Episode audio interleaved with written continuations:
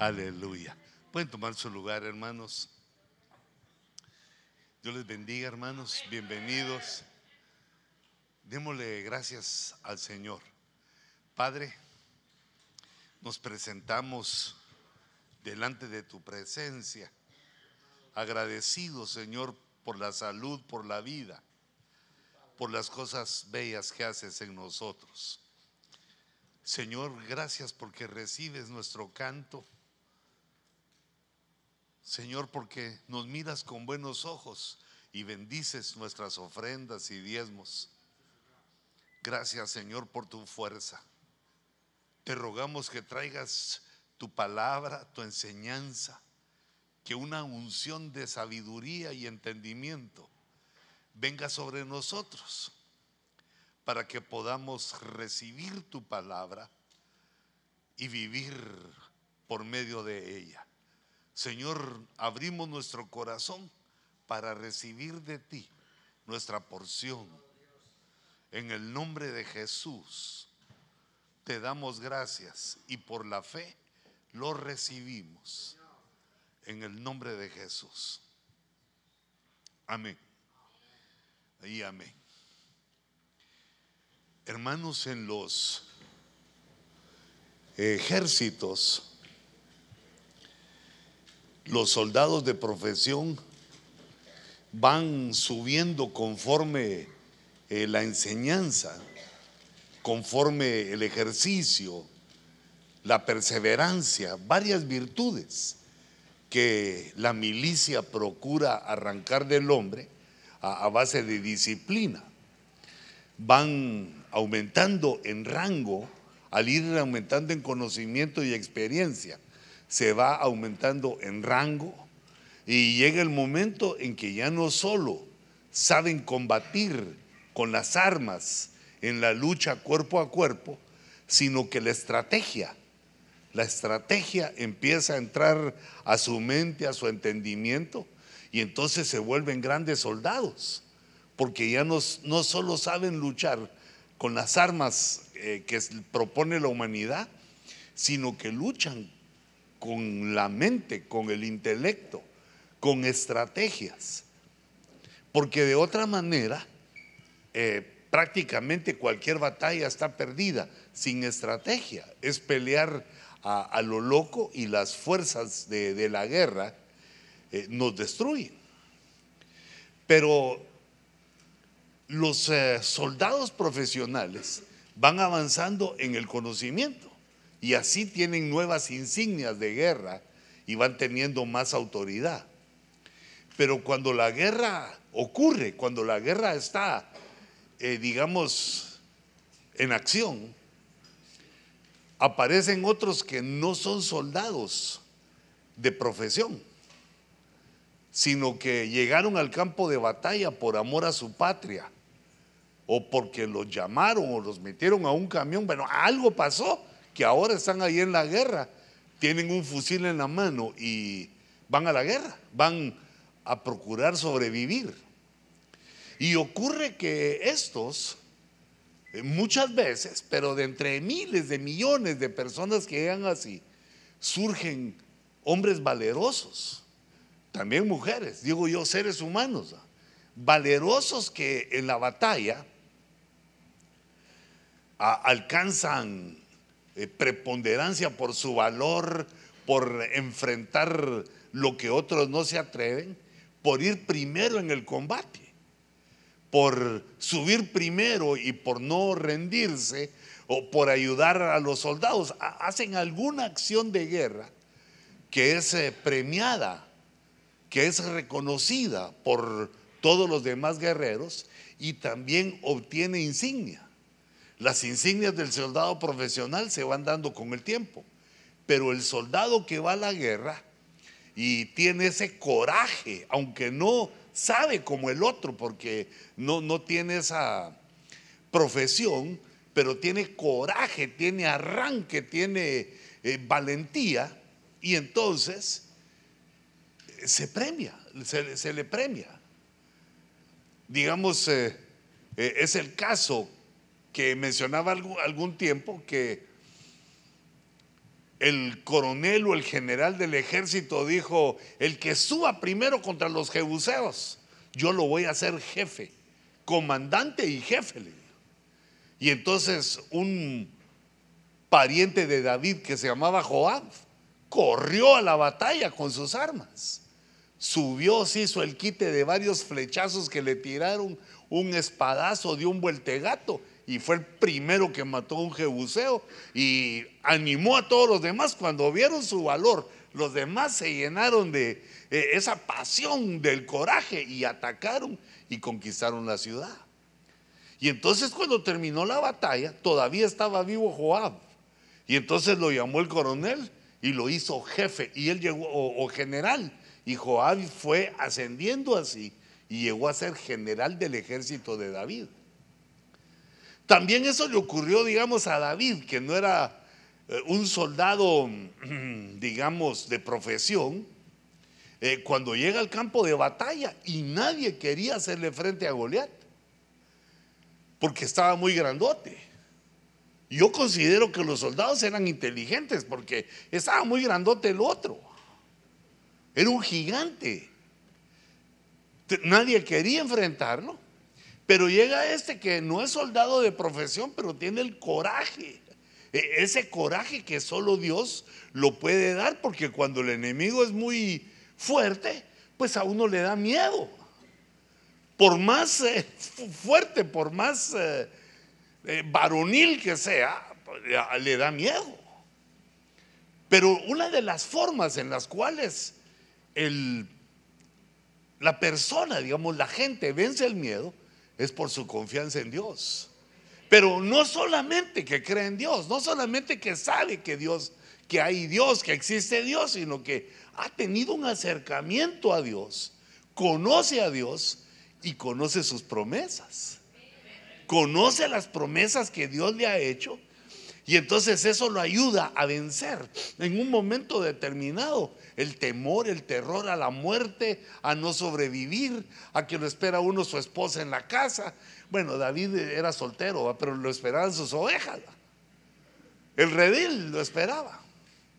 Y entonces vemos que a él no le prometen nada, pero él dice, yo, peleo contra este, yo, yo, yo mero, yo lo hago. Y todos se burlaron porque su capacidad, digamos, a los ojos, su capacidad era inmensamente menor que el enemigo.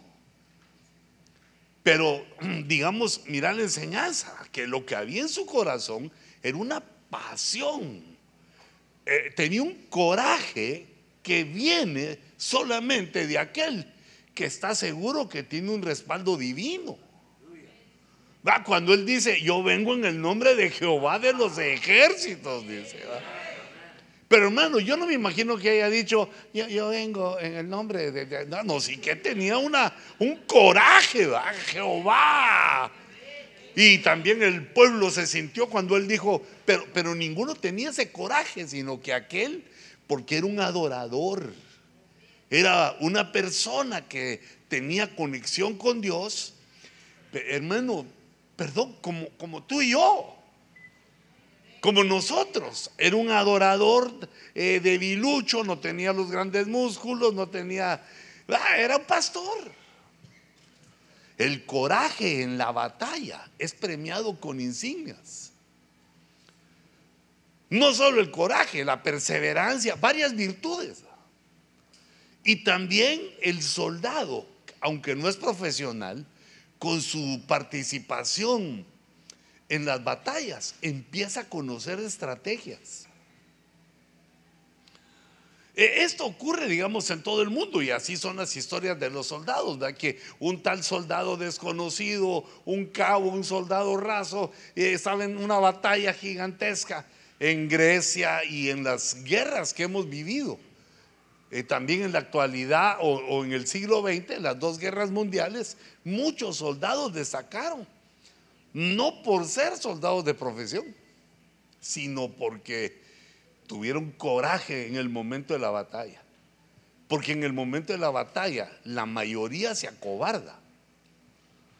Y, no digo solo la guerra, sino que eh, extendamos la guerra a todas las situaciones, las situaciones de guerra eh, digamos, en el trabajo, en la familia, en la iglesia. Que van cambiando los escenarios y van cambiando las formas de batallar, pero son guerras, son muchas veces no las logramos discernir. Por ejemplo, un problema en tu familia, un problema con tu esposa o con tus hijos. Te, te estás enfrentando a una batalla en la cual hay un adversario que quiere destruirte, que quiere separarte. Entonces, si como guerrero lo vas a enfrentar como David, porque yo vengo en el nombre de Jehová de los ejércitos. Y entonces aplicas el coraje, enfrentar la situación y, y, también las estrategias que uno va aprendiendo oyendo la palabra. Igual en el trabajo y también en la iglesia. Está aquel principio maravilloso porque muchas veces no es guerra de que te salga ni Goliat ni Jebuseos queriendo matarte, sino que la guerra, la batalla que libramos es por la perseverancia, por seguir adelante, por seguir por donde vamos eh, en ese camino, porque ahí vamos adelantando y, y vamos creciendo. Por eso dice en el libro de Eclesiastés, esto lo escribió Salomón, que no era un héroe de guerra, sino que era un hombre de paz. Pero él libraba guerras a pesar de estar en la paz. Las guerras eran espirituales y entonces él escribió y puso, si el espíritu del príncipe se vuelve contra ti, eso quiere decir, si tu autoridad superior se enoja contigo, no abandones tu puesto. ¿Ah? Hijita, si tu marido se enoja contigo, no abandones tu puesto. Si en el trabajo, hermano, tu jefe se enoja contigo, no abandones tu puesto. Si aquí el anciano te hace una injusticia, contame. No, no abandones tu puesto.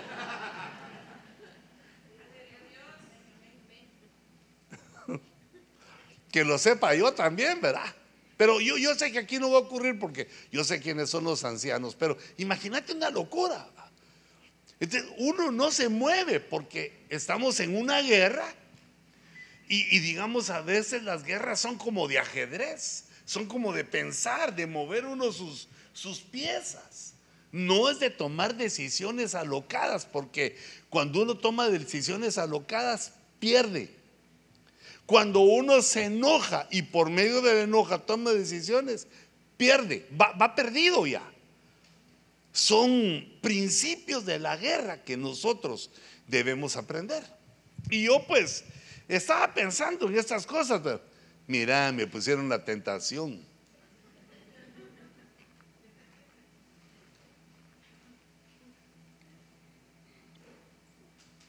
Tiene bolitas, es mineral.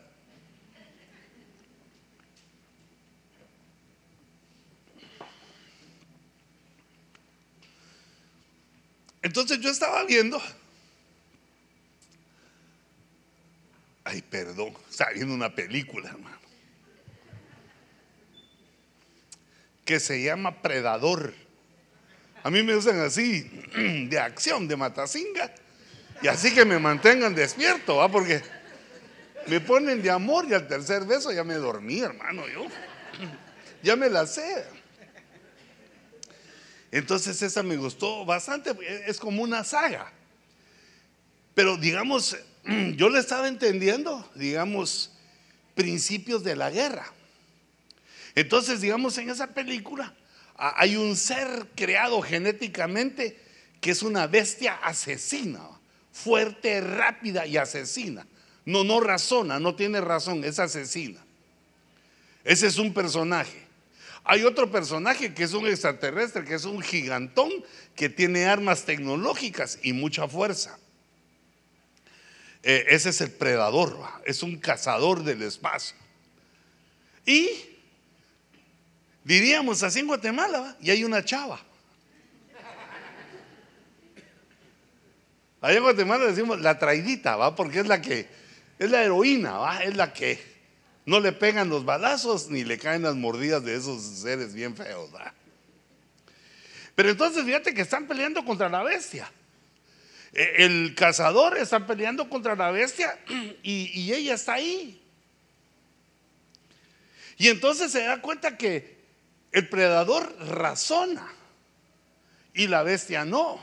Y la bestia los quiere matar a los dos. Entonces se da un principio. El enemigo de mi enemigo es mi amigo. ¿Mm? El que está peleando contra tu enemigo es tu amigo. Y entonces ella lo ayuda. Lo ayuda a vencer. Yo ahí estaba, Jesita, dale, dale la pistola. Y me, yo me emocionado, yo también. Y entonces ella lo hace, lo ayuda. Y también en la batalla ella agarra un arma y mata a uno de los e, esos monstruos feos. Y entonces cuando ya están muertos ahí los monstruos y los dos se paran y sobrevivieron. Mira, e, esa es la cabeza del monstruo, mira. Se hace dos señales aquí porque mató a dos. Se hace una aquí, dos linitas.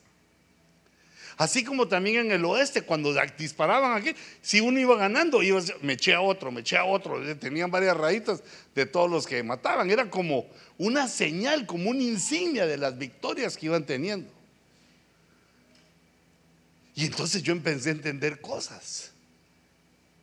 Que cuando uno, también nosotros, cuando estamos en la batalla, si nosotros sabemos responder en el nombre de Jehová de los ejércitos, crecemos de rango, de jerarquía. Nos dan otras insignias. Este tenía en esa máscara esos dos rayitos, mira. Pero no, pero yo saqué las fotos. Y mira que ella lo que le hizo él en el cachete. También agarró una forma de la, sangre de la bestia y le marcó dos guamazos ahí en el cachete. Pero aquella se dejó porque entendió que eran insignias de una batalla que casi nadie tenía. Eh, Logras ver ahí en el cachete izquierdo de la, como, como dicen en mi tierra, de la chava, ahí te la acerqué, mira, le dolió, le arrancó la piel, le dejó una marca, pero a ella no le importó, se aguantó, se dejó, porque son las insignias, las insignias de una batalla. Yo creo que Mira cómo te puse aquí, las insignias del guerrero. De la misma manera David, desde que enfrentó al gigante y lo venció, ya no fue igual, ya no regresó a las ovejas. Le dieron autoridad, lo hicieron jefe de escuadrón. Cambió de nivel. Entonces, hermanos, nosotros debemos de ver que las batallas que tenemos no son para asustarnos, son para que crezcamos de nivel. Y, digamos, uno de los principios que Dios nos advierte es que no nos va a poner una batalla que no podamos resistir. Yo conocí a algunos amigos que ya hace años, eso ya antes de que me convirtiera ahí en mi tierra, que les gustaban los perros. Aquellos perros que eran de pelea, bien feos. Uno de esos mis amigos es que me regaló un boxer un día porque el boxer tiene cara de bravo, es chato así, pero es todo cariñoso, ese no sirve para pelear.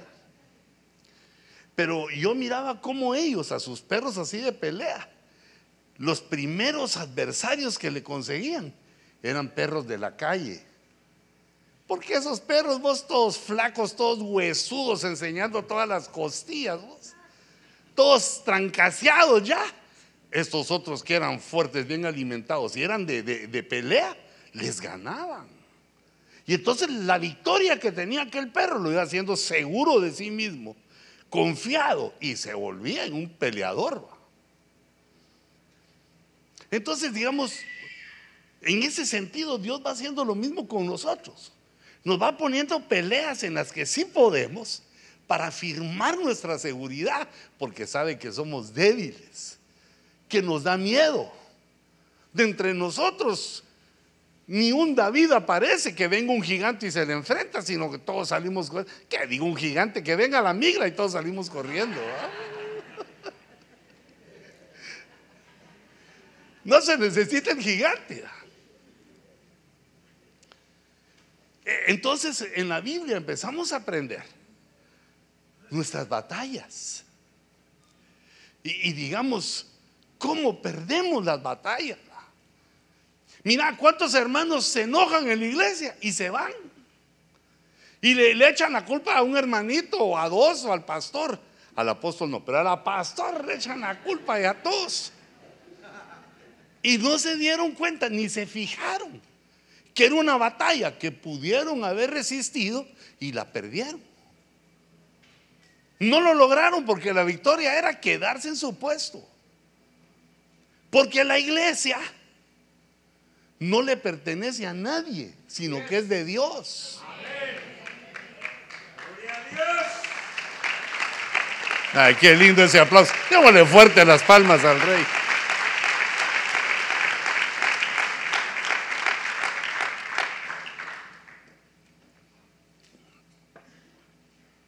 Entonces, digamos, si alguien se porta mal en tu casa, le podés decir con educación que se vaya o llamas a la policía para que se lo lleve. Pero en cambio en la casa de Dios no, porque no le pertenece, sino a Dios y, y también a nosotros que somos sus hijos y que tenemos el derecho en Él de coexistir aquí, no solo el derecho, la orden de coexistir juntos en amor como hermanitos. Entonces, nada debe hacer que te vayas. Mira, principalmente ese pensamiento, perdón, es malo y equivocado. De aquello que hermano, dice alguien. Y por si tenés ese pensamiento, reflexiona conmigo que no es correcto.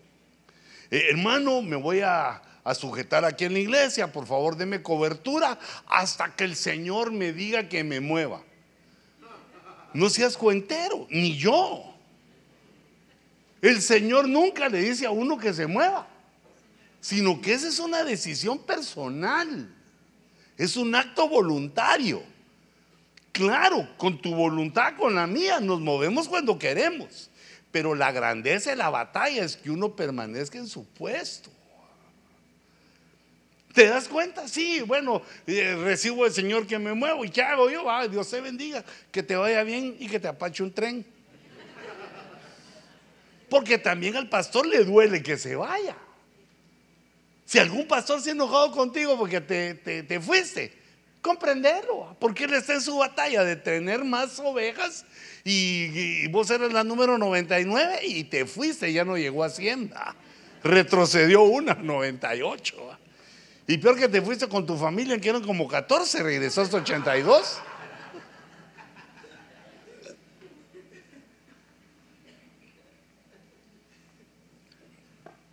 Pero ahora ya no más.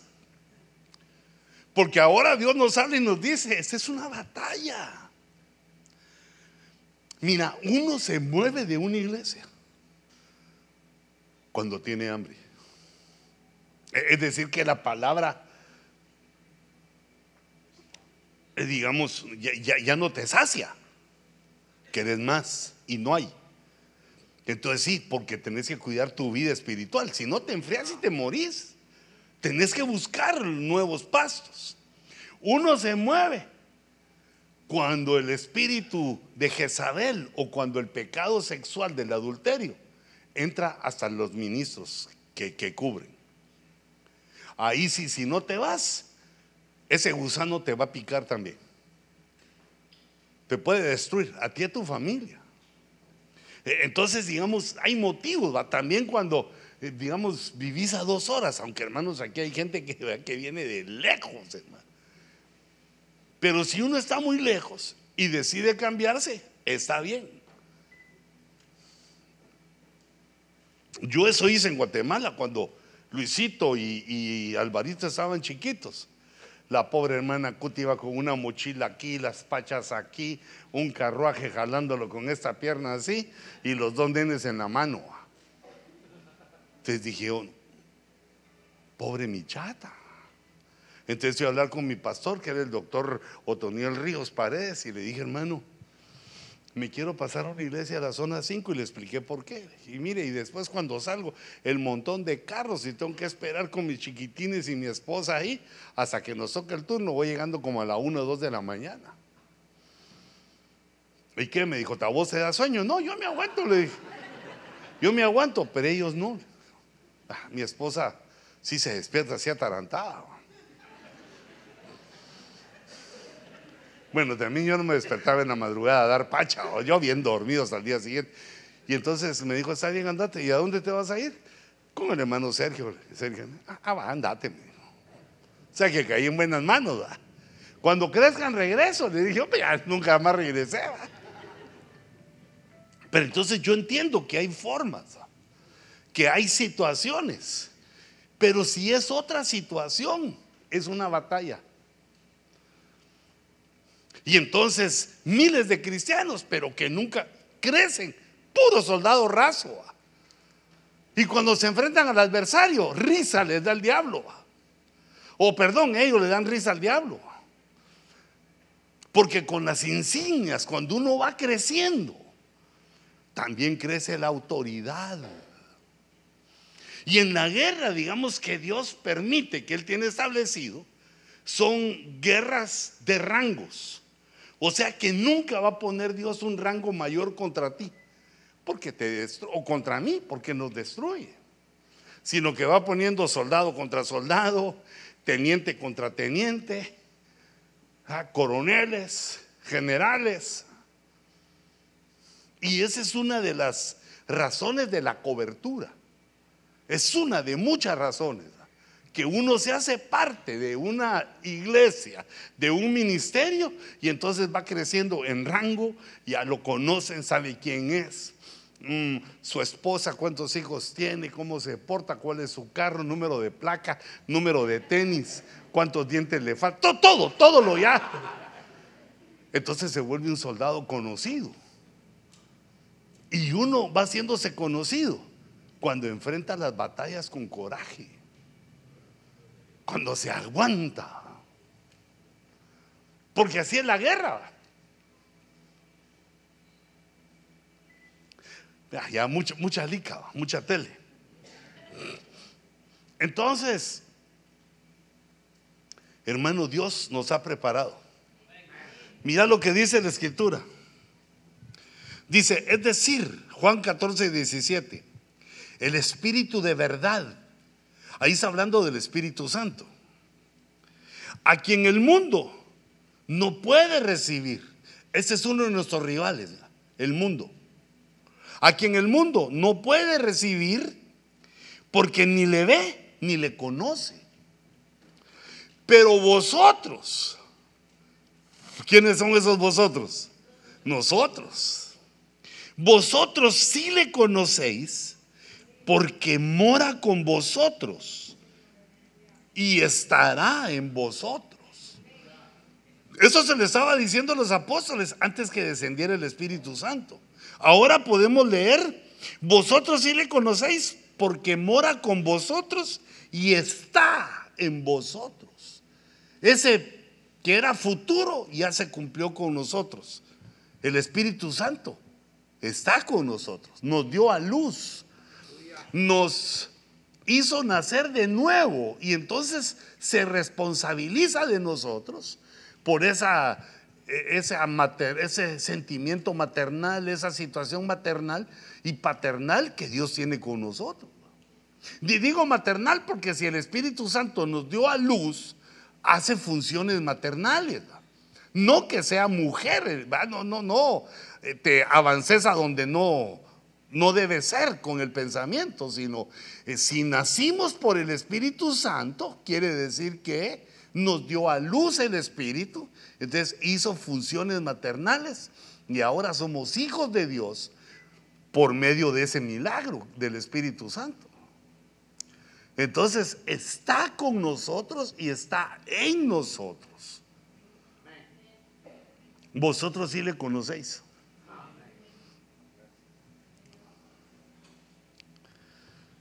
Y entonces ahora lo confirma Pablo. Ese fue Juan. Ahora Pablo lo confirma ya después del bautismo en el Espíritu Santo. Pentecostés dice, y nosotros hemos recibido, ya, ya, ya pasó, hemos recibido, no el Espíritu del mundo, sino el Espíritu que viene de Dios. Entonces date cuenta que aquí hay una batalla. El Espíritu del mundo y el Espíritu de Dios.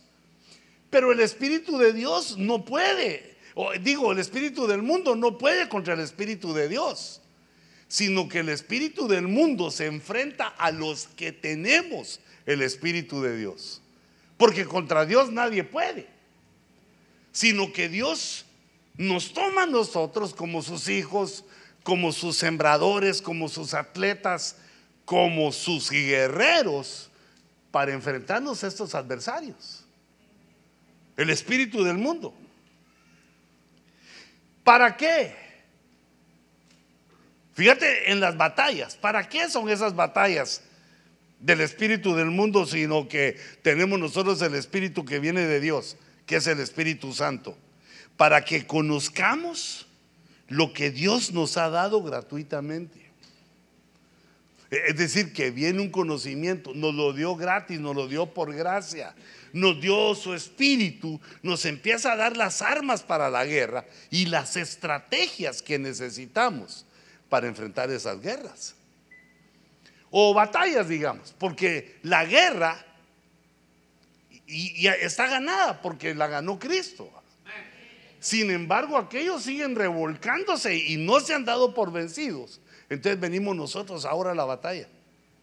Y en esas batallas no solo están nuestras insignias, sino que puede estar también nuestra salvación, nuestra familia, tesoros que tenemos, que pueden ser confiscados, robados, manipulados, si somos derrotados.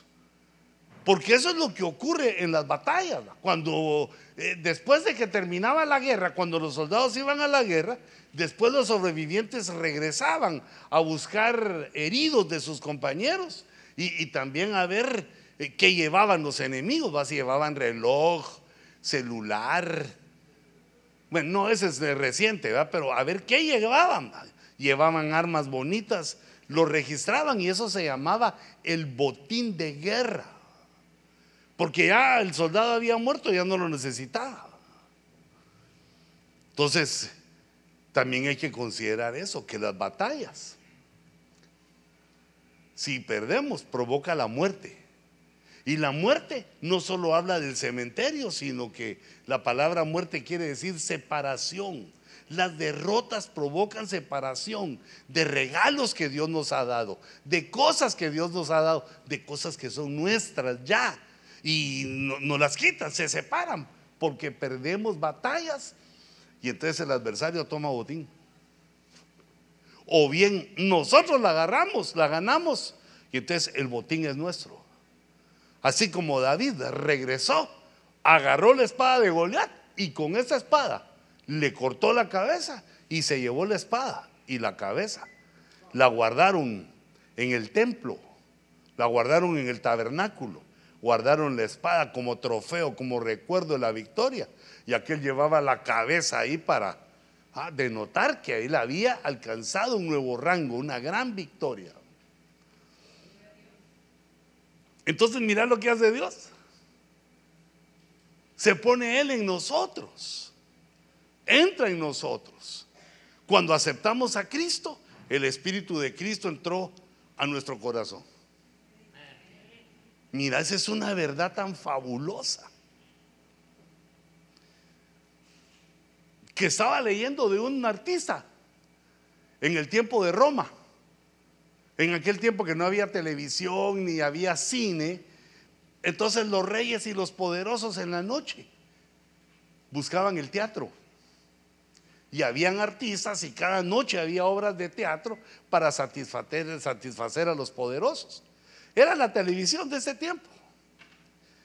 Entonces, eh, cuando apareció el cristianismo, apareció Cristo, uno de los temas preferidos, pues esto lo estoy leyendo en la historia, no vas a creer que yo estaba ahí, viejito, no, no, estoy viejito, pero no es para tanto.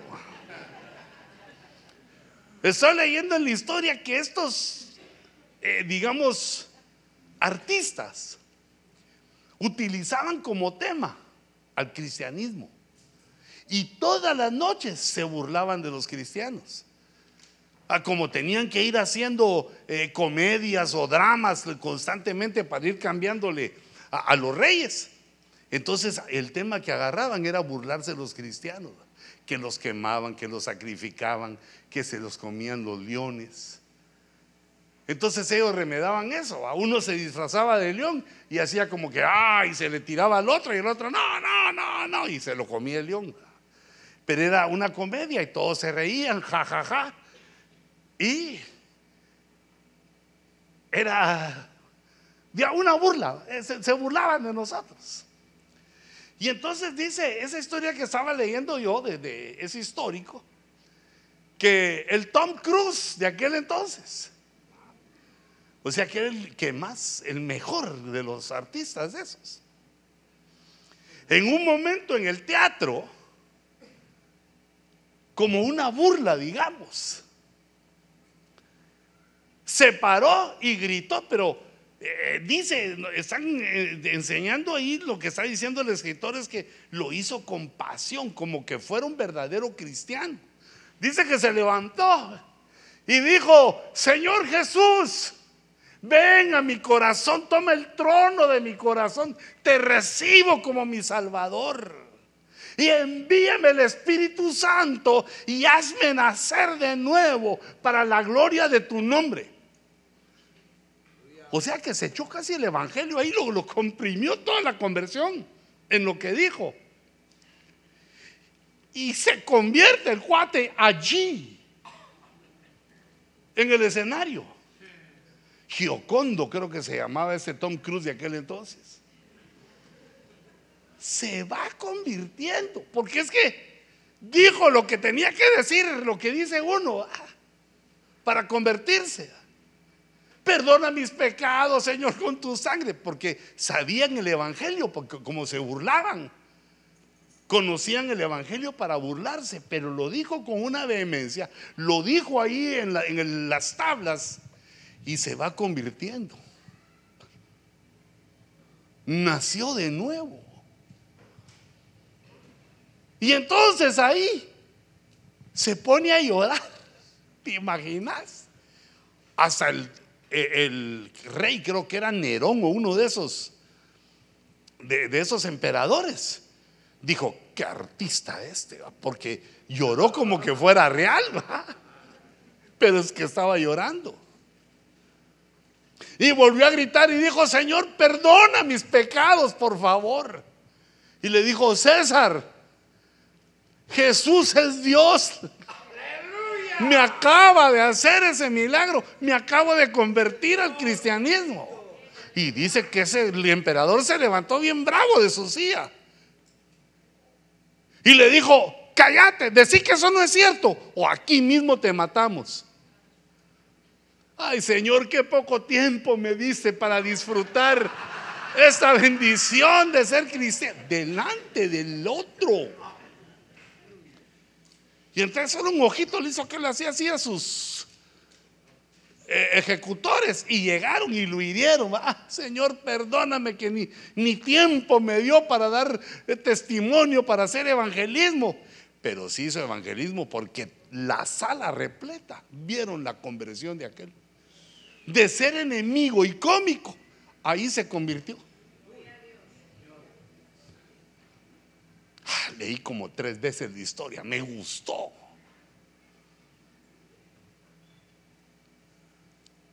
Porque fíjate que es un tipo de soldados que al morir con valor le dan, le ministran coraje a otros. Porque así es como el evangelio prosperó. Fue fertilizado con la sangre de los de los que caían al ver la valentía, los otros, de aquellos que morían, así como ese Tom Cruise.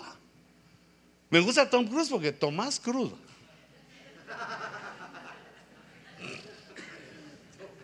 Tomás la cruz. Tomás el incrédulo cree en la cruz.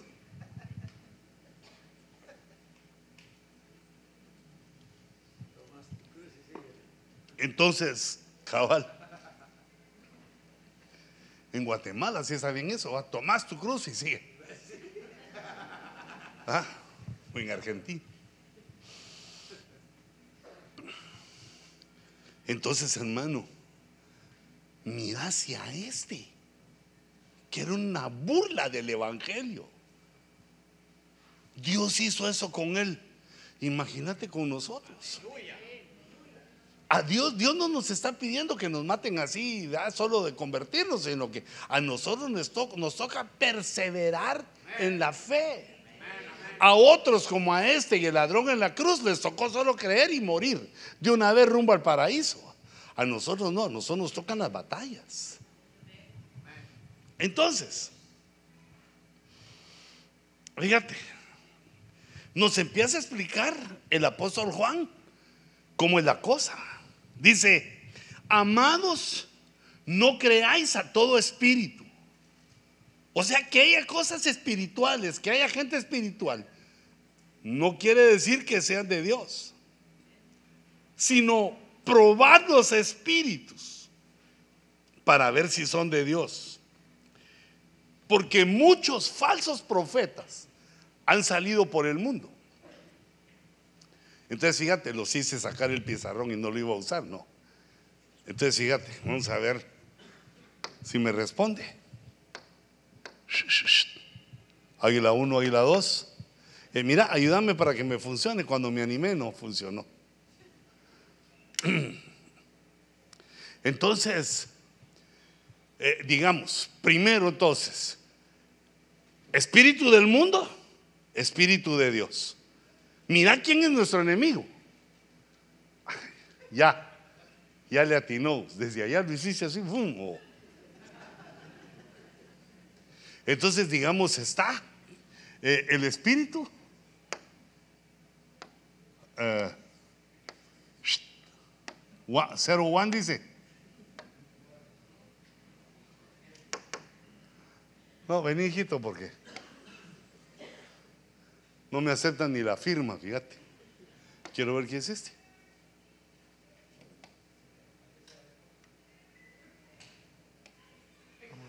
Va, quiere decir que no solo yo fallé. Eh, entonces, fíjate, está el espíritu del mundo. Y empieza a fluir con su estrategia. La estrategia es el engaño. E, el engaño quiere decir la verdad eh, manipulada, digamos.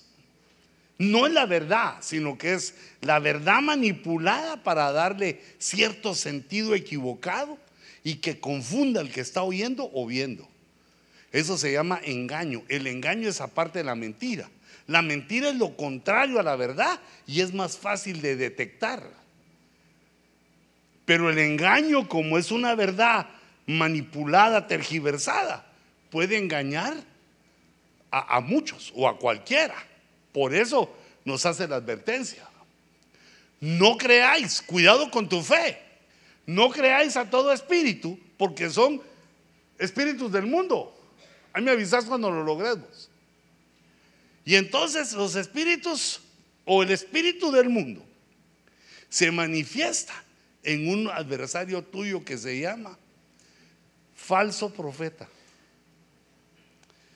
Pero creo que está en plural, mira. Hay muchos. Pero si hay falsos profetas, quiere decir que hay verdaderos también. Para que haya falso, tiene que haber verdadero.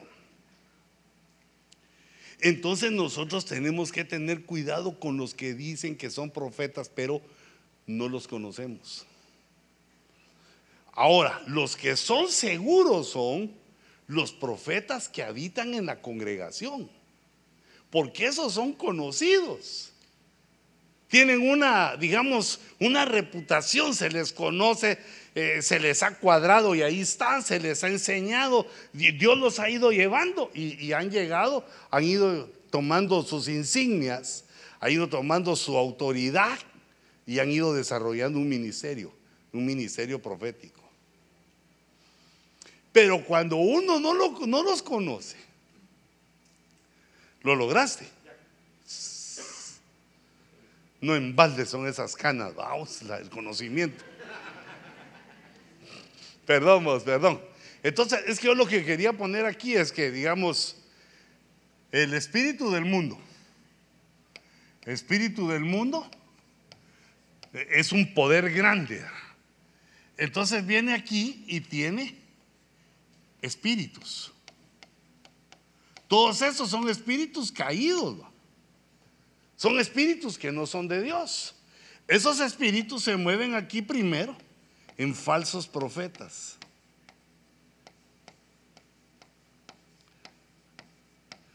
Mira, esos falsos profetas eh, se pueden discernir de, de varias maneras. Primero, quieren dinero. Ahí los podemos controlar. Quieren dinero. Claro, porque tienen necesidad, pero porque están en el lugar equivocado. No deberían estar haciendo eso ellos. Porque el dinero, digamos, eh, eh, para lo espiritual es en las ofrendas y en los diezmos. Y si el Señor te mueve a ayudar a algún hermanito por ahí que le está yendo mal, va. Y tú lo sabes y te sale el corazón a ayudarlo, ¿verdad? O nos invitas a la cafetería, unos gastos así. Pero cuando alguien te ofrece ministerio por dinero, es como ficha de a cuatro centavos. Falso. Como billete de a tres dólares. Falso. Cuando llegan a tu casa, falsos. Porque el profeta no está para visitar casas. Y tercero, cuando te profetizan cosas bonitas. El Señor me muestra que usted va para apóstol. Ese gordo que está ahí, ya, ya lo voy a mover. Usted va a ser el apóstol, no tenga pena. ¿Ah? ¿Verdad? O, te dice cosas como, digamos que yo he oído y dicho, pero ¿cómo es posible que estos hermanos crean esa, esa profecía? Digamos profecías así como, ya es tiempo de que te vayas de esta casa y que pongas la tuya. No. Ah, y es mucho lo que le aguantaste a este, andate y poné la tuya. No. Porque la Biblia dice, ¿y cómo predicarán si no fueren enviados? No se envía uno solo. Se espera hasta ser enviado. Mira, e, e, es difícil, pero yo lo que te quiero enseñar es que esto existe. Y es un ataque para que dejes de hacer lo bueno que estás haciendo. Mira, esa es la forma como lo ponchan a uno. Mira, yo descubrí esto. Mm. Cuando era profesor, tenía unos mis alumnos que tenían billete, fíjate. Mira, me salen unos dólares aquí. Solo de a 100 se me caen de aquí los. Era gente poderosa, rica. Pero los cuates no le atinaban. Me los ponchaba yo mes a mes. Y entonces llegaba la mamá y me decía, profesor Ponce, ayúdeme. Llega en la tarde, en la tarde a darle clases a mi hijo. ¿Cuánto me cobraría por la hora? Oh my God, my God, decía yo. Y entonces yo, les llegaba, les llegué a dar clases en las tardes a, varios. Y entonces ahí me los descubrí que no eran brutos, que no es que fueran retrasados mentales, que no pudieran, sino que eran haraganes. Entonces me tocó, digamos, no solo enseñarles eh, digamos, las reglas de la cosa, hacer programas o problemas matemáticos, sino que de subirle su autoestima, de decirle, vos podés. Poneme atención aquí, mira por lo que sale. O sea, los, los animaba. Y entonces, profe, mañana dice mi mamá que no venga. Ah, ¿Cómo así? Y yo la llamaba. Eh, señora, mire, me dijo que no. No, yo no he dicho nada, profesor. Los araganotes, ¿va? Entonces yo le decía, no, esto, ya, ya, tuviste vacaciones cuatro meses que no hiciste nada. Ahorita, si no nos apuramos, vas a perder. Entonces cuando ellos miraban que iban a perder, eso los motivaba y agarraban a estudiar. Eran aquellas, aquellos meses de estudiar, hacer tareas. Se empezaron a sacar buenas notas. Y de ahí llegaban los exámenes finales y, oh sorpresa, ganaban, raspados, pero ganaban. Ya te imaginas las mamás, hijita. Me daban regalos. Uno me regalaba una calculadora, otro un reloj, otro me daba un cheque. O sea, felices de que sus hijos hubieran podido hacerlo. Y entonces yo les decía al final, mira, mira lo que lograste en cuatro meses haciendo bien las cosas. ¿Qué lograrías si seguís así? ¿Qué lograrías en la vida si seguís haciendo esto? Si seguís haciendo lo bueno, si seguís haciendo tu trabajo, porque ahorita tu trabajo es ser estudiante. Si haces bien tu trabajo de estudiante, vas a tener tiempo de descansar, de disfrutar que tus papás tienen billete y, y, ganás.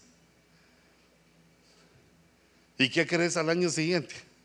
Otra vez lo mismo, cuatro meses de vacaciones de enero a mayo, vacaciones, ponchados, perdiendo con bajas notas y otra vez en mayo, profe, y ahora vamos a comenzar las clases. ¿ah? Y entonces también a veces somos así los cristianos. Que empezamos a hacer lo bueno y nos empieza a ir bien, pero después decimos, ¿para qué? Dejamos de hacer lo bueno. La victoria es que uno encuentra qué es lo bueno que tiene que hacer y seguir en pos de eso para ir avanzando, creciendo, subiendo, agarrando las insignias, los galones, tomando autoridad. No importa la edad de uno, cuando uno comienza joven, llega a ser como el samurái, ¿va? Tom Cruise, que era bien joven y llegó a ser recontrageneral. ¿va? Muchas películas, vamos a decir que Hollywood aquí está cerca, hombre. Eh, entonces, y yo te pido que seas como el samurái, hermano. Fíjate que quedas con el karate, y Tom Cruise, ¿ah? solo puro machito con su espada, y no, no le hacían nada. Es que el que tiene el coraje para enfrentar sus problemas. Entonces, date cuenta que nuestro problema para todos es, son los falsos profetas. ¿Cuál es la estrategia de esos espíritus y del mundo? El engaño. Se quieren burlar de nosotros, pero para eso tenemos la verdad de Dios que está en la escritura.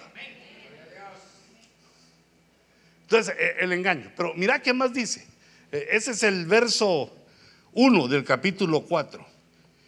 Los falsos profetas han salido al mundo Quiere decir que el espíritu del mundo, y es un adversario que está en el mundo, que es nuestro enemigo.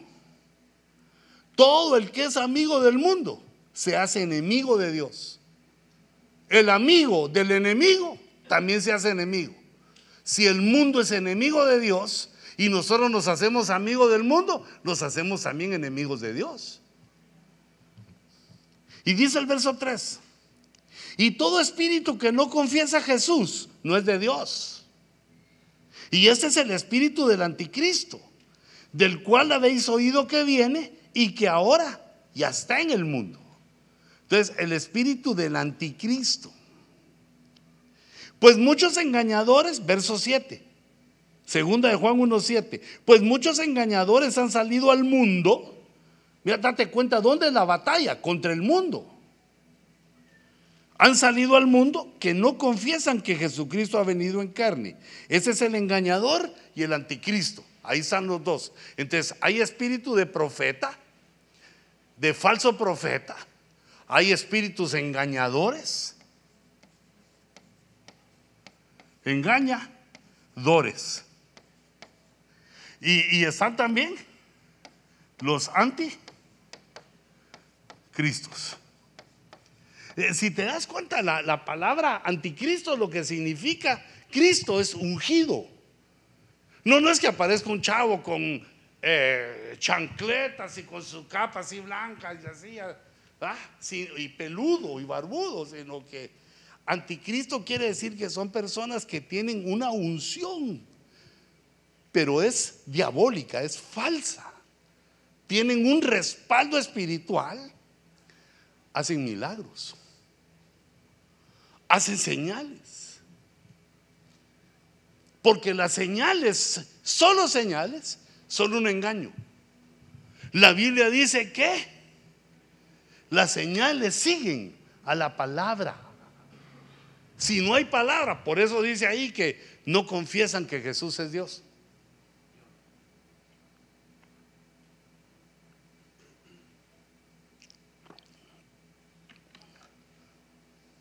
Entonces, hermanos, aunque huelen, aunque sanen, aunque hagan lo que sea que hagan, si no confiesan que Jesús es Dios, son anti-ungidos o engañadores o falsos profetas.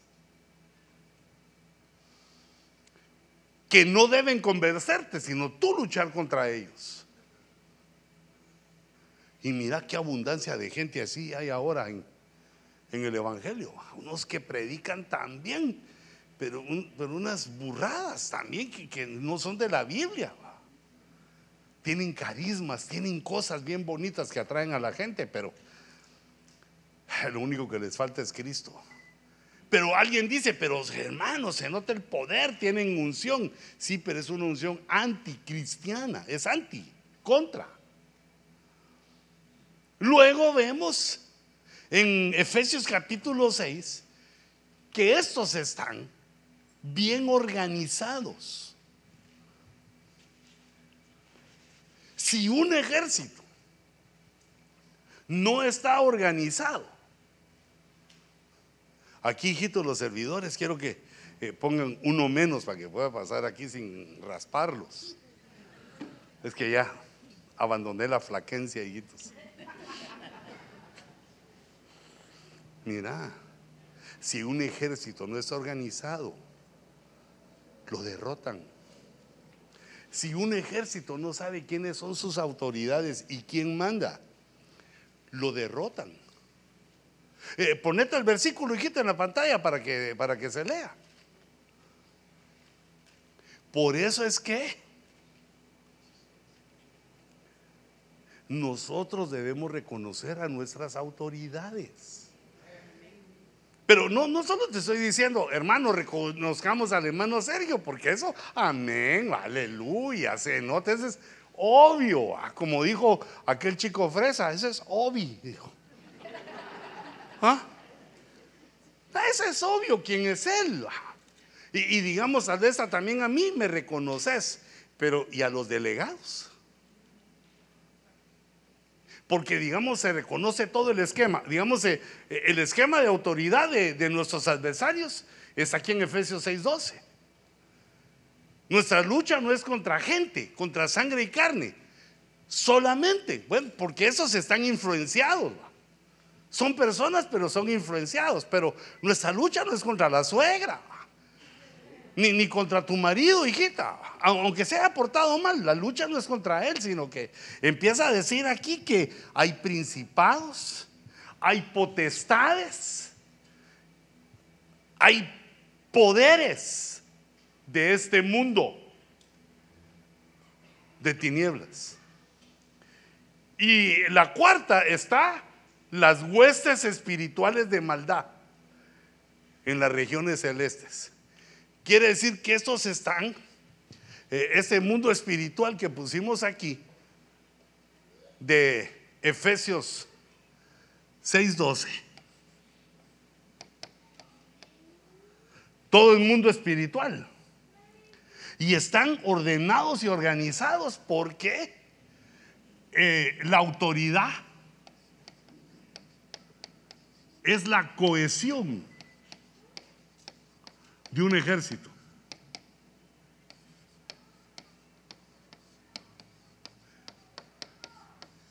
Si se levantan varios mandos, ya no se sabe a quién dirigir.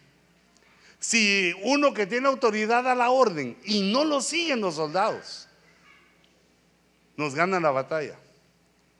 Por eso es que digamos en la milicia humana, desobedecer una orden puede ser que te fusilen o que te lleven a una corte marcial y te castiguen en la cárcel, que un, un, un problemón. El que desobedece una orden se mete a clavos en el ejército. Pero nuestro ejército no es así, sino que es voluntario. E, esa sujeción, eh, lo voy a poner aquí así porque, digamos, es la sujeción negativa. La sujeción del mundo espiritual que nos enfrenta. Estos no se dan descanso, estos no duermen, estos no descansan.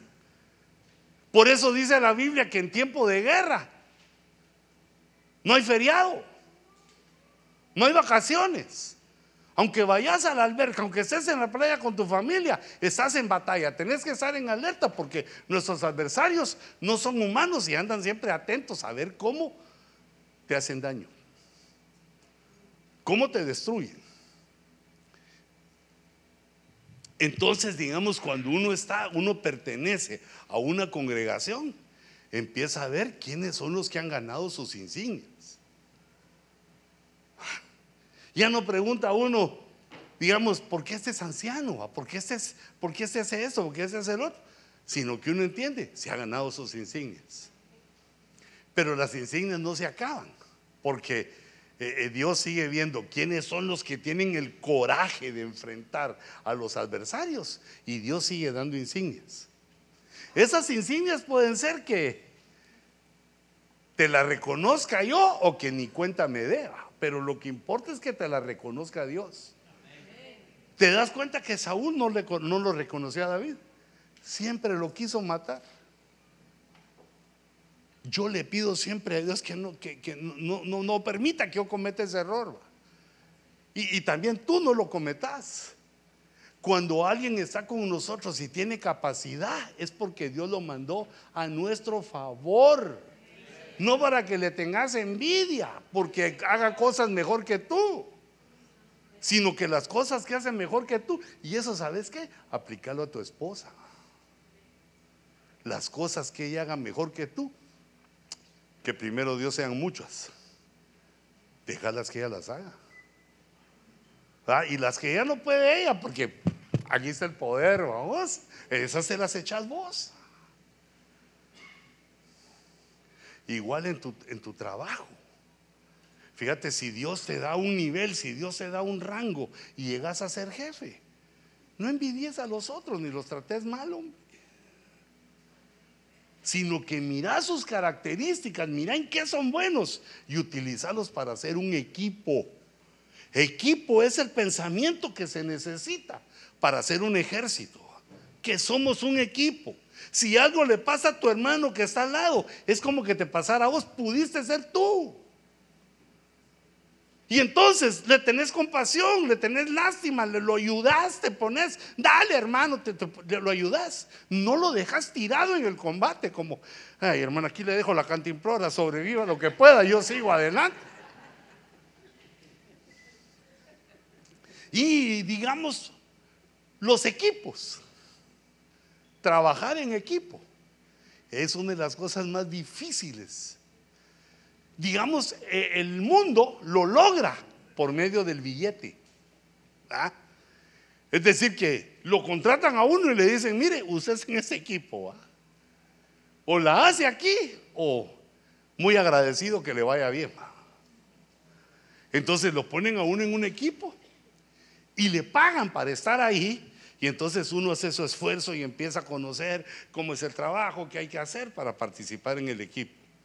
Pero en cambio en la iglesia no hay billete de por medio, no hay dinero, sino que tiene que ser una motivación.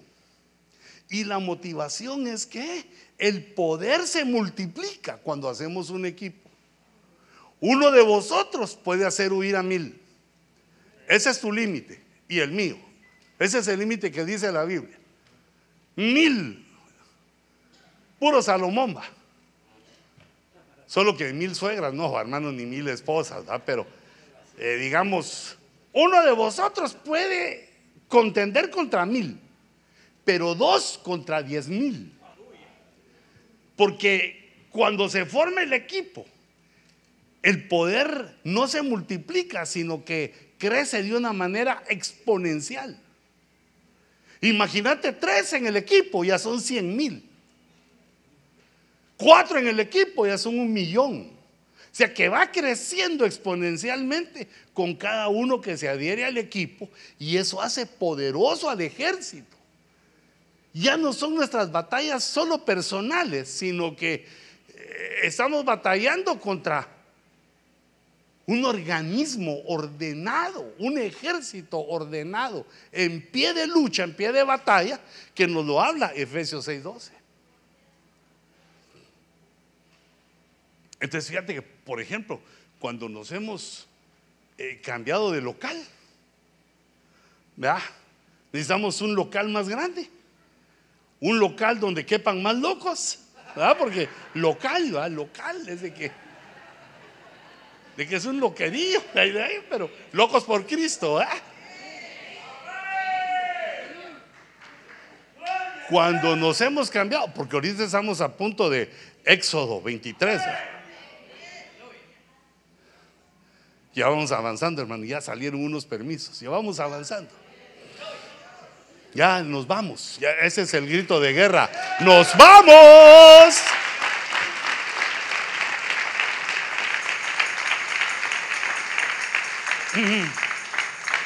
Pero entonces yo les contaba que eh, eh, cuando nos hemos movido, hemos querido hacer equipos, porque en equipo, como te digo, se trabaja mejor.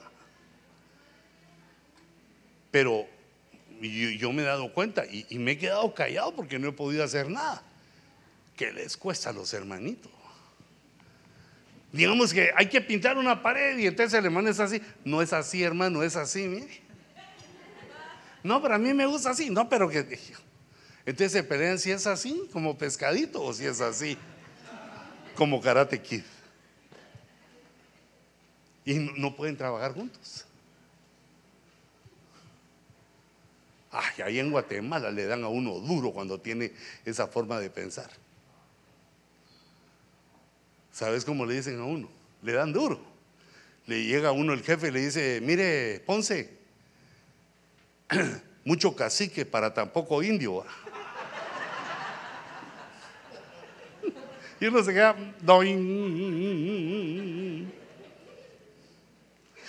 Porque entonces el punto es que cuando uno es del equipo, ya deja de ser cacique. Porque tiene que acoplarse a los demás. Entonces, ¿qué es lo que le pide Dios a uno ahí en esos, en esos asuntos de guerra? Que uno sea humilde que acepte eh, los pensamientos y el conocimiento de otro, que entre todos se aporte. Pero hermano, yo también veo eso, que uno quiere ser jefe. Pero fíjate que uno para llegar a ser jefe tiene que entrenar en su casa. Uno llega a ser, el hombre llega a ser jefe de su casa cuando su esposa le dice, mi señor. Cuando te diga así tu esposa y me venís a contar aquí para que te ponga tu insignia.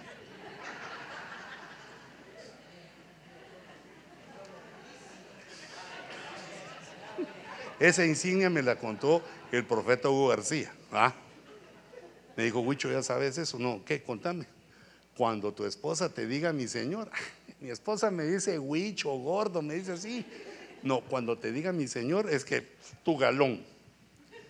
Y cuando te acostes y, llegue y estés así medio dormido y te sobe tus piecitos y te los bese así, te ponemos el otro galón. Y dije, yo voy a seguir siendo soldado raso un montón.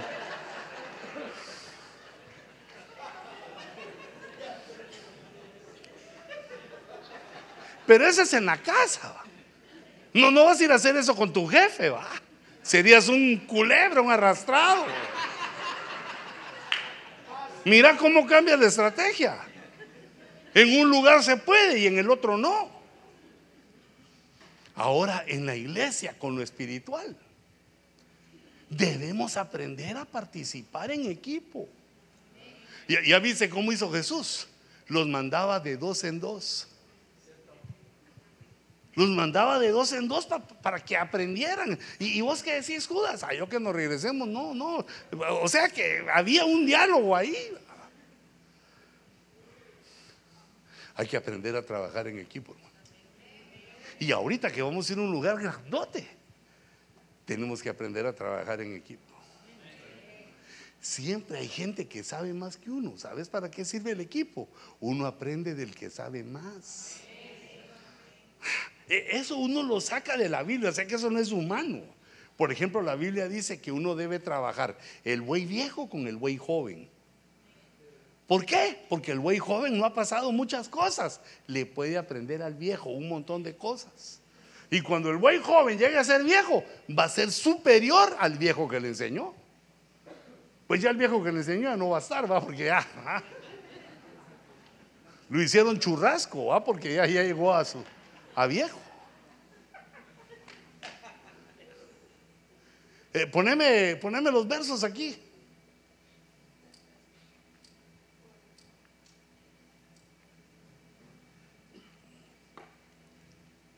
Ahora ya se me acabó el tiempo, hermanos, pero solo te, te voy a decir otras cositas, fíjate pues.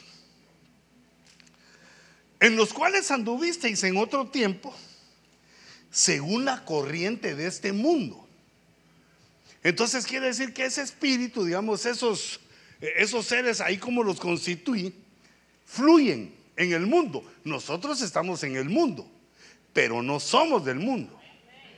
Entonces hay una corriente, digamos, es un río así. Es una corriente que está en el mundo y entonces aquí estamos los individuos. que la corriente nos influye, nos lleva. Así como dicen los chinos, da que el viento se llevó su ese es su globo con que nos estaba vigilando. Pero cuando los militares gringos vieron que el globo agarraba para donde él quería, aunque sea contra el viento se iba, o sea que estaba manipulado, estaba dirigido. Y a mí se me vino como esto, que es una influencia del mundo que nos trata de atraer a Él porque ahí estuvimos, en los cuales anduvisteis. Vivimos nosotros en esa corriente del mundo. Y estamos en peligro de regresar ahí. Por eso es corriente, porque la corriente cuando fluye, cuando fluye, lo que se le atraviesa lo lleva como la corriente de un río. Solo que esa es la corriente del mundo. Mira cuántos cristianos caen ahí y regresan a ser no como antes, peor que antes. Entonces dice, conforme esa corriente tiene la forma del príncipe de la potestad del aire. Eh, si te recuerdas lo de Efesios 6:12, dice que hay principados y hay potestades. Entonces, así está organizado esta, eh, digamos, el ejército adversario. Que hay un principado que está sobre una potestad.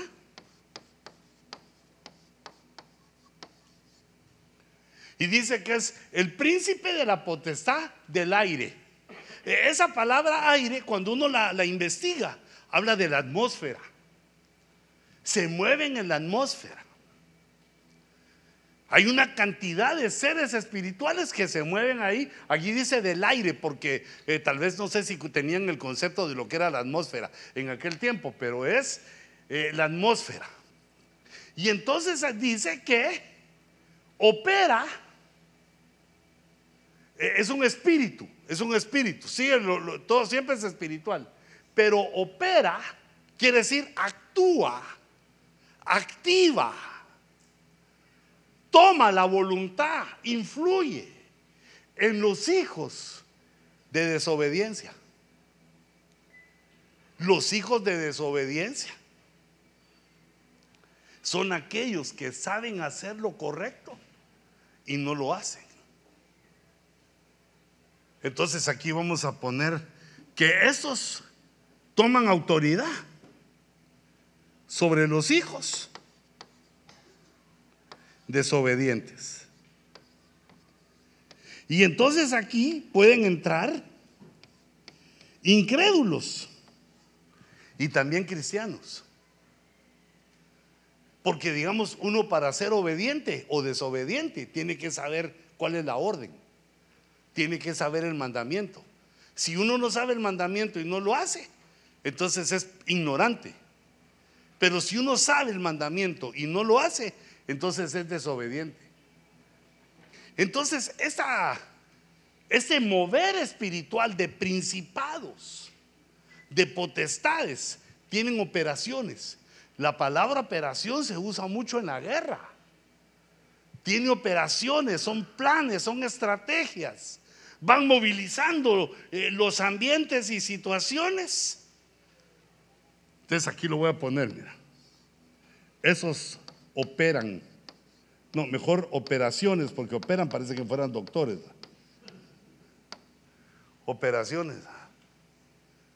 Vamos ahorita, operación, hagamos la operación Lobo Salvaje. Y entonces eh, son militares que tienen una idea, se ponen en lugares estratégicos y hacen una intervención, logran un objetivo. Una operación es una estrategia que desarrollan, que desarrolla la milicia para obtener un éxito, para obtener una victoria. esos son los malos. Mira qué autoridades, principados, el príncipe de la potestad del aire. Es el diablo, que el Señor lo reprenda.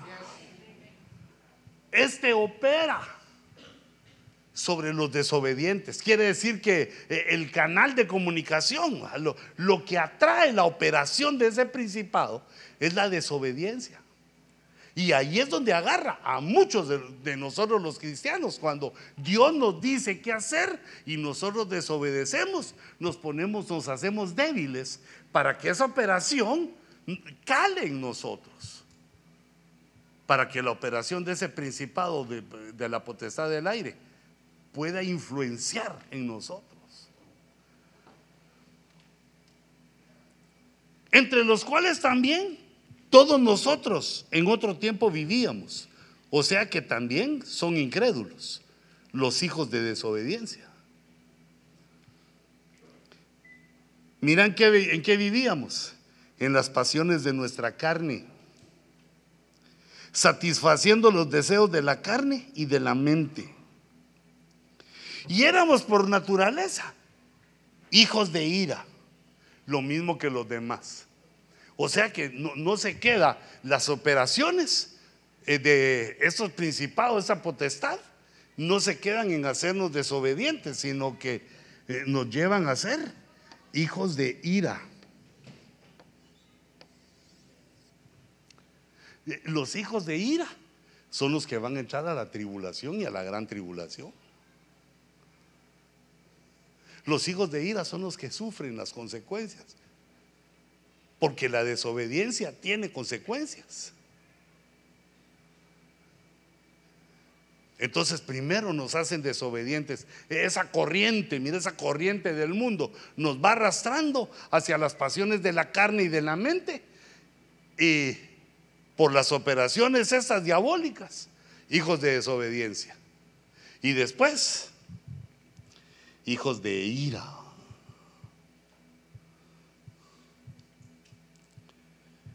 Mira, aquí te puse lo del mundo, mira todo lo que hay en el mundo. ¿Qué es lo del mundo? La pasión de la carne. O sea que cuando nuestro, nuestra carne, lo, lo almático, lo pecaminoso, nos pide pasiones que son prohibidas por Dios. La pasión de la carne, la pasión de los ojos. La pasión de los ojos son cosas que uno mira y desea ardientemente. tan ardientemente que le provoca a uno envidia, celos. Ah, pasión de los ojos de las riquezas de otros o de mujeres que no son nuestras. Entonces hay que tener cuidado con los ojitos y también con la carne. Y además dice, la arrogancia de la vida. Eso que tenemos todos, que somos creídos, caciques, ¿va, hermano. La arrogancia de la vida. Por eso es que el Señor lo que nos pide es que seamos humildes, que guardemos nuestros ojos.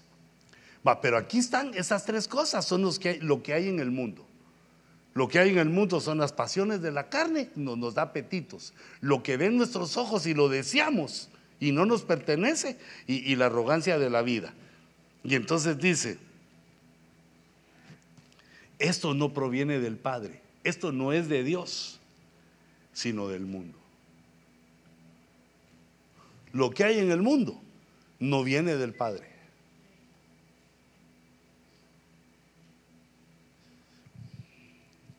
Y entonces sigamos aquí un poquito. Eh, estos hijos de ira, en los cuales el Dios de este mundo, mira, Dios con minúscula, ha cegado el entendimiento de los incrédulos para que no vean el resplandor del Evangelio de la gloria de Cristo.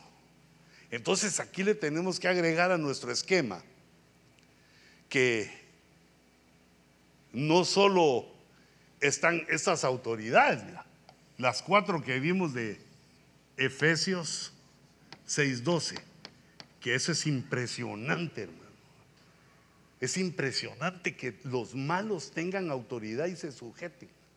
Fue lo que dijo el Señor, que eh, Belial no actúa contra Belial porque una casa dividida no puede sostenerse se dividiría el mundo de las tinieblas. Por eso es que hay, y según Efesios 6:12, hay esa autoridad. Pero entonces aquí, eh, sobre el espíritu del mundo, está el Dios del mundo, que es el cachorro. Que nosotros lo conocemos, que es, según dice Apocalipsis, es Satanás, el diablo, la serpiente antigua. Ah, tiene, tiene está reconocido quién es el, eh, digamos, es el gobernador de este mundo. Y la emperatriz de todo el cosmos es Babilonia, según Apocalipsis capítulo 17. La que gobierna todo es una emperatriz, es una entidad femenina. Y entonces eh, ese diablo Satanás, que el Señor lo reprenda, eh, trabaja con ella, es súbdito, es cogobernador, es el consorte real. Entonces ahora, hijitos, estamos en una batalla, estamos en una guerra. Entre soldados hay un principio, que es el principio de amistad. Para que la amistad de dos seres humanos funcione, tiene que funcionar este principio. Vos sos mi amigo, ¿va, Carlitos? Ah, entonces fíjate. Cuando alguien me diga algo de vos, como sos mi amigo, yo no lo voy a creer hasta que te pregunte te diga, Carlitos, es cierto que sos así de gacho. ¿Ah? Si me decís que sí, como son mi amigo, sí, bueno, ya lo sé yo, pero si no me decir no. Porque si no, digamos, la corriente del mundo hace que alguien te diga cosas de tu amigo y vos la creas. Y entonces empieza a corromper la amistad. Sin motivo, es diabólico eso. Y si no hay amistad, ¿cómo va a haber equipo? Y si no hay equipo, ¿cómo vamos a funcionar a esa potencia exorbitante, a esa potencia exponencial? Entonces el adversario comienza desde abajo. Digamos entre mujeres también. ya sabes que dijo la Lulú de vos. La Lulú es la hermana Lourdes. No, no sé si hay, es que acabo de conocer una hermana Lourdes. No, no creas hasta que llegues con el hermano y le preguntes, mira, es cierto esto. Y uno debe ser sincero. A las hijos, fíjate que se me fue la trompota, mira esta lengüota que tengo, parece corbata la que tengo, no, perdóname, ¿verdad? O no, eso no es cierto. Porque se manipula lo que uno dice para destruir la amistad, para destruir los equipos, para destruir los ejércitos. Y entonces el mundo lo que te dice es, no, no seas amigo de tus hermanos, sea amigo mío, sea amigo del mundo. Porque al hacernos amigos del mundo, nos hacemos enemigos de Dios. Entonces vos sos mi amigo, hermano Luis. Si te dicen algo de mí, apóstol es cierto que usted así es de gacho. ¿Ah? ¿Qué otra me queda? Pues si lo hice, pido perdón, va. Porque ya somos cristianos, no podemos andar de mentirosos, va si a uno lo descubren y, o uno cometió un error y se lo hacen ver, uno debe de aceptarlo y arrepentirse. E, esa es la forma de salir rápido de un problema, porque si uno miente, se vuelve otro problema, crece el problema. Una mentira trae otra mentira y otra y otra hasta que truena. Entonces, hermanos, quiero que nos pongamos un reto. Mira este reto. Porque los que viven conforme a la carne ponen la mente en las cosas de la carne. Pero los que viven conforme al Espíritu, en las cosas del Espíritu. Entonces la clave es nuestra mente. Nuestra mente. ¿Dónde pones tus pensamientos? Si los pones en cosas carnales, vas a andar pensando cosas carnales. Eso es lo que dice aquí. Y nosotros, como nos fue dado el Espíritu de Dios, debemos aprender a andar en el Espíritu. ¿Y cómo hace un hombre para andar en el Espíritu? Pone su mente en las cosas del Espíritu. Esa es la clave. No, no es ver dónde uno pone los pies, sino la mente. ¿Dónde poner la mente? Porque la mente puesta en la carne es muerte. Pero la mente puesta en el espíritu es vida y paz.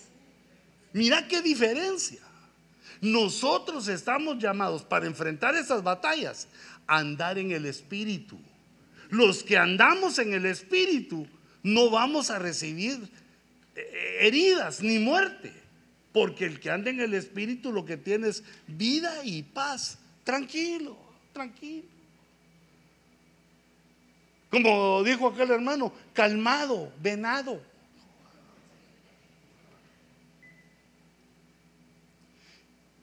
Ya que la mente puesta en la carne es enemiga de Dios.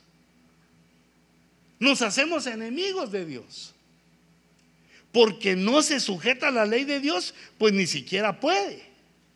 Y los que están en la carne no, no, no, no, no pueden agradar a Dios. Hagan lo que hagan.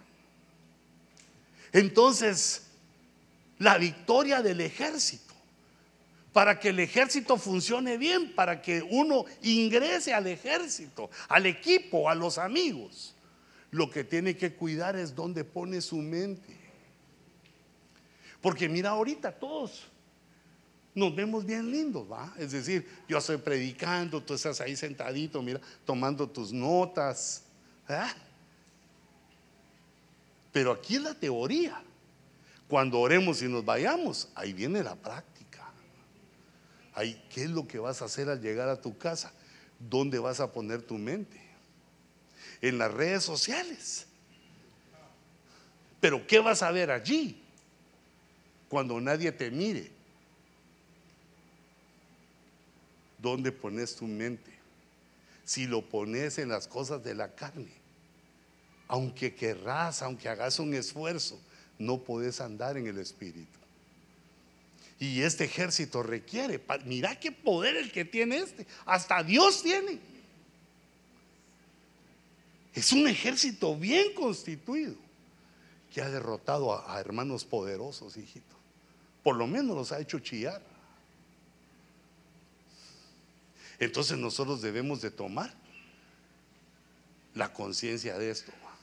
Si uno sigue poniendo su mente en las cosas marihuanescas, ah, carnales, ah, te puede llevar de corbata a la corriente del mundo. Podremos regresar a lo que estábamos haciendo antes. Mira con el famoso truco diabólico, aquel que te dice la última, la última y te consagras. ¿ah? Así la última tengo yo de prometer que voy a hacer dieta y es un engaño a la mente cuando le dicen a uno la última. No, no. En esto no hay mañana. Todos los días son hoy, hoy, hoy, hoy. Y esa es mi forma de vivir y eso es a lo que Dios me llamó hasta que eso se convierte en un deleite. Se convierte en un deleite. Y eso no me lo invento, sino que lo leí en Isaías 58, pero ya es muy tarde. Solo te pido para que no quedemos ninguno caído. Te hago el reto para que andemos en el Espíritu. Si no tenés sueño, no, no, no miras pornografía, por favor. Lee tu Biblia. Haz el esfuerzo. Mira, uno se enfrenta con sus adversarios. Digamos, la pornografía eh, viene en la corriente del mundo, los ojos.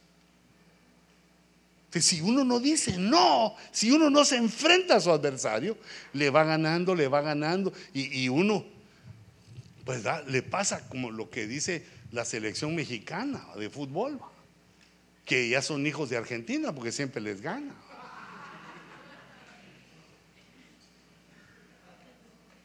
Ahorita todo el mexicano que yo me dijo, ay, güey.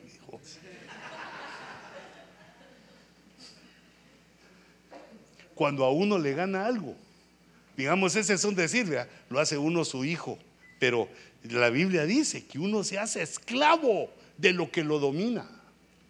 Entonces uno debe ver, ¿qué es lo que me domina a mí? Lo voy a enfrentar. Lo voy a enfrentar por amor a Cristo, por amor a mi chata, por amor a mis hijos. Y por amor a mí mismo, voy a enfrentar qué es lo malo, qué es lo que tengo yo.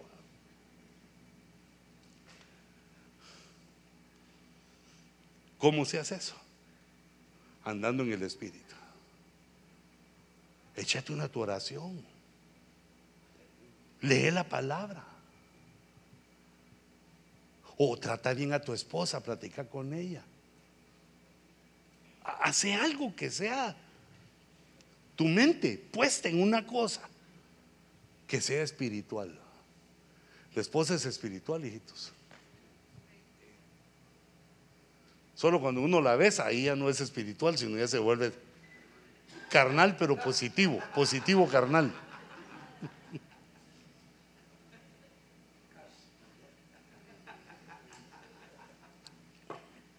Pongámonos de pie un momentito.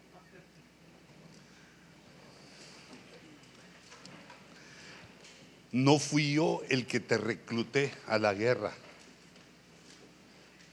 No soy yo el que recluta. Es el Espíritu de Dios. Es el Espíritu de Dios el que te llamó, hijita.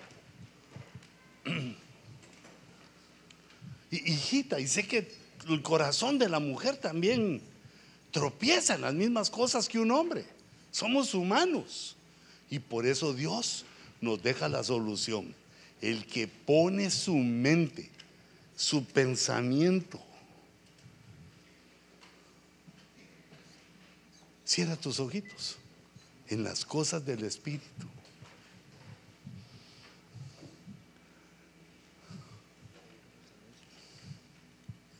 Gracias Señor.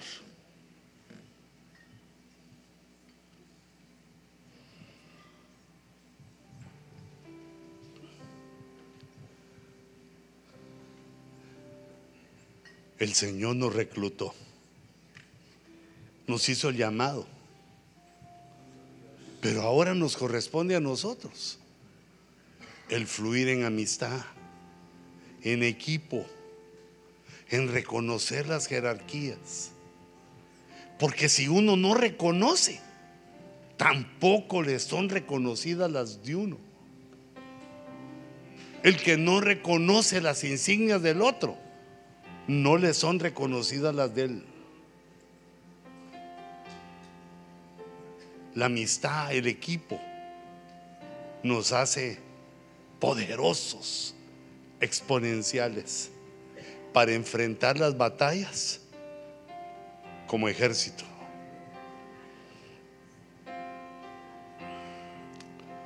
Padre, tú eres Jehová de los ejércitos. Ese es tu nombre bendito y majestuoso. Y nosotros tus siervos. Y si ese es tu glorioso nombre, nosotros como iglesia, como congregación, también somos parte de ese ejército. Somos un equipo élite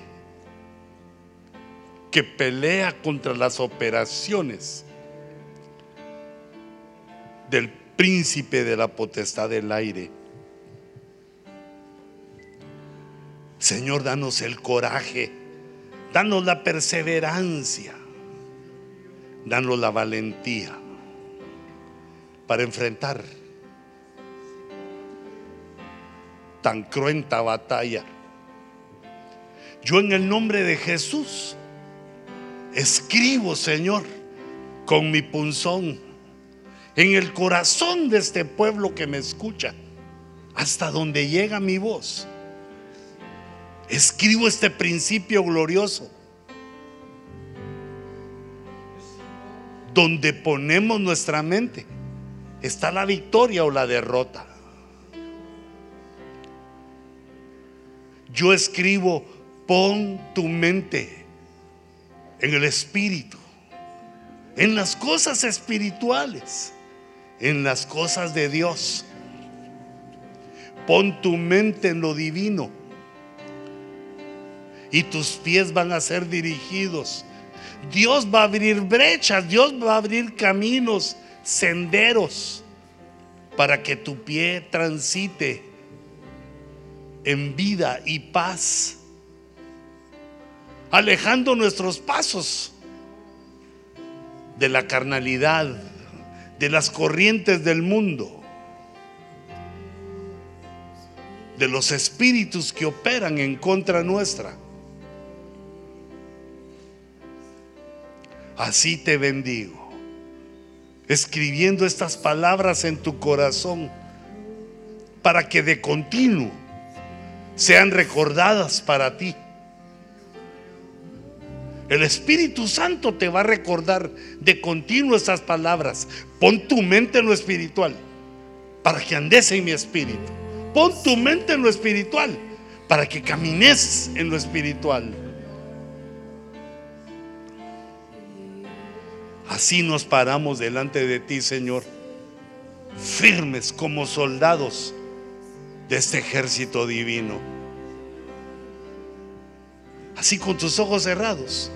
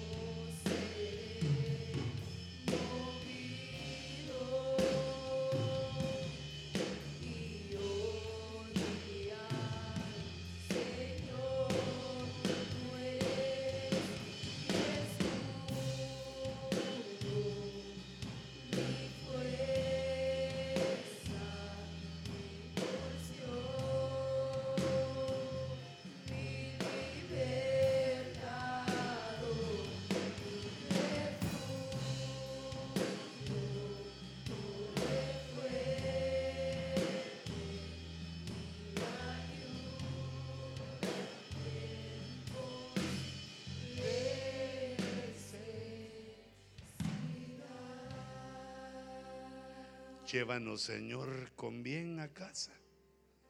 Que tu gracia, tu paz y tu misericordia sea derramada sobre nosotros. Guárdanos en el camino y danos, Señor, tu victoria. Renueva nuestras fuerzas, Señor, para enfrentar la problemática de la vida. Renueva nuestras fuerzas para que podamos estar firmes en los servicios del domingo y seguir adelante en nuestro llamamiento, ese glorioso llamamiento que nos has dado. Yo bendigo, Señor, a tu pueblo. Los bendigo, hijitos, en el nombre glorioso de Jesús. Amén. Y amén. Hermanos, eh, antes de irse, el domingo vamos a tener bautismos. Si ustedes saben de alguien que eh, no se haya bautizado, se quiere bautizar, eh, por favor, preparémoslos para el domingo, que hay bautizos y cualquier duda, ahí está el hermano Eric Castillo. Y les quiero pedir que nos ayuden llevando las sillas